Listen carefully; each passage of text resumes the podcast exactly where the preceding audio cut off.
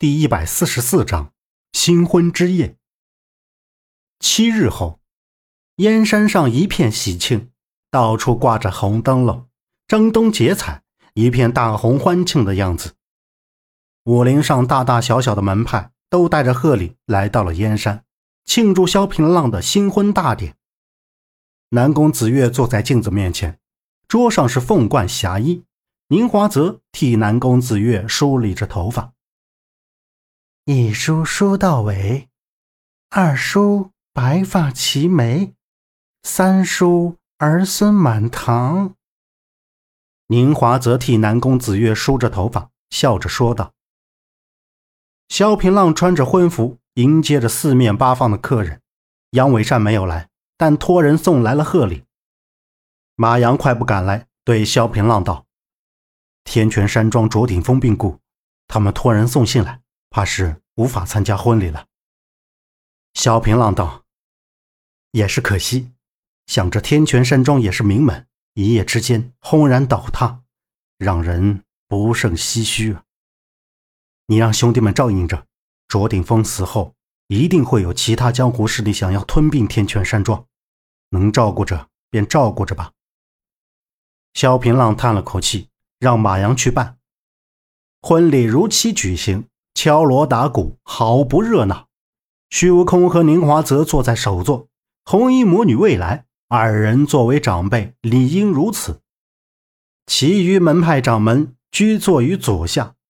像黄甫松、苍小木、苦乐药、韩念雪、东方暮云等好友坐在右手，合纵联盟的弟子们都站在大殿内。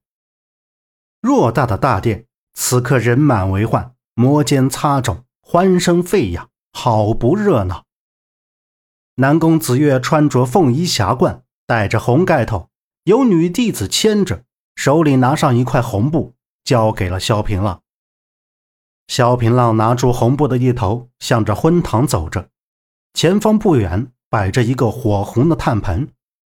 苍小木收起折扇，笑道：“哈哈哈，跨过火炭，往后日子红红火火。新娘子，请吧。”南宫子月跨过炭盆，众人拍手叫好。两个人面朝虚无空夫妇跪下。赵文浩朗声道。一拜天地，萧平浪和南宫子月跪下拜了。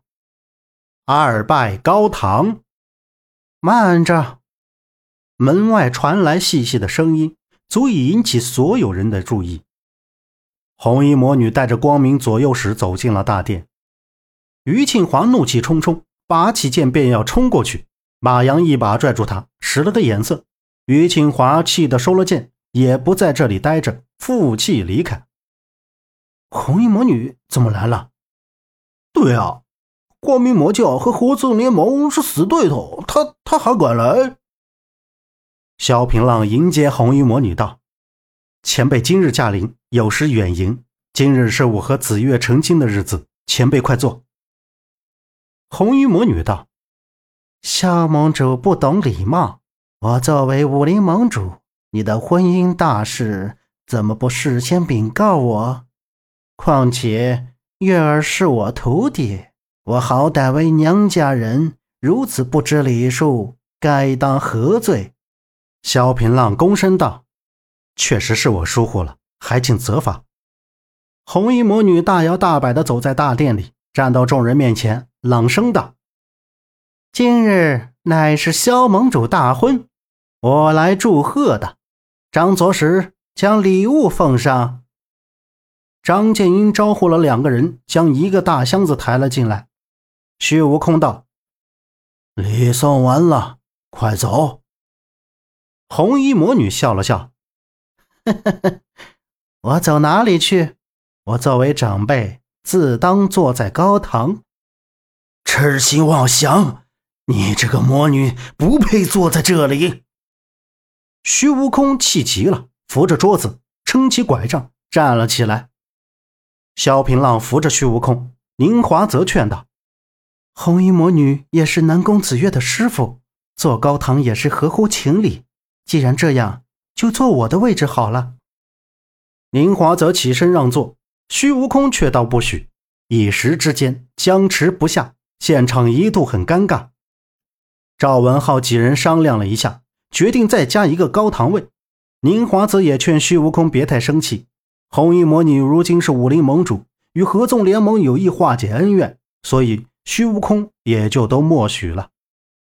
婚礼继续，一拜天地，二拜高堂，夫妻对拜，送入洞房。两个人回到了房间。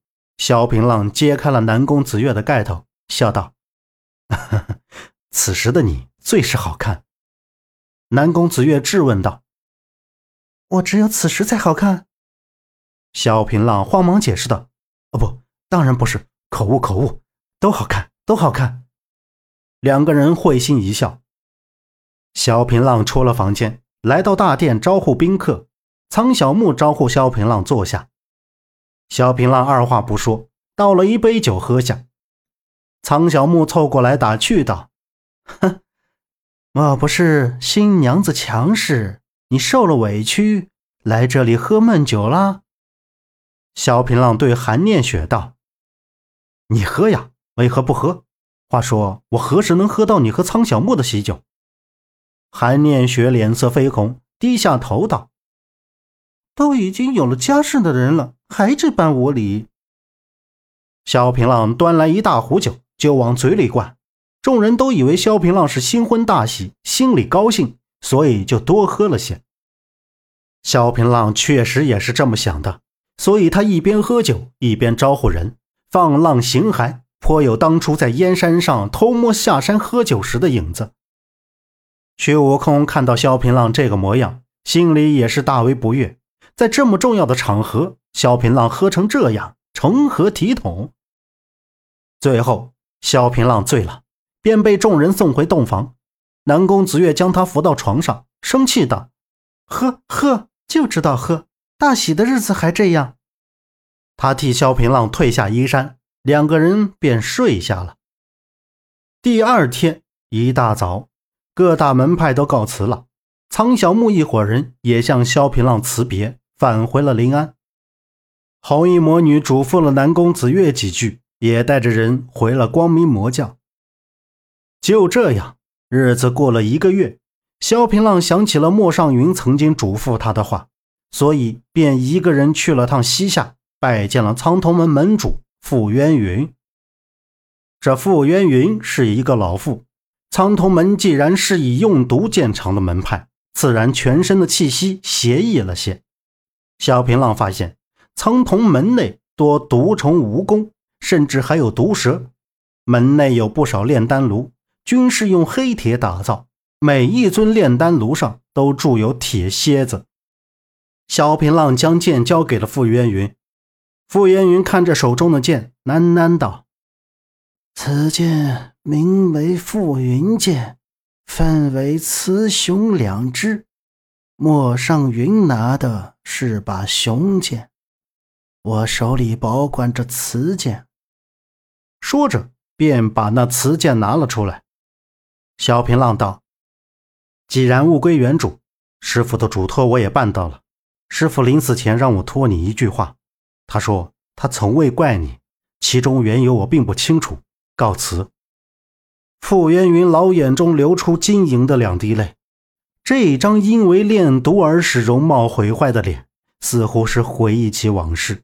不住的颤抖，哭泣，半晌哭诉道：“我原以为师兄不爱我，现在发现是我从未懂过他。”本集播讲完毕，感谢您的收听，欢迎您订阅，下次不迷路哦。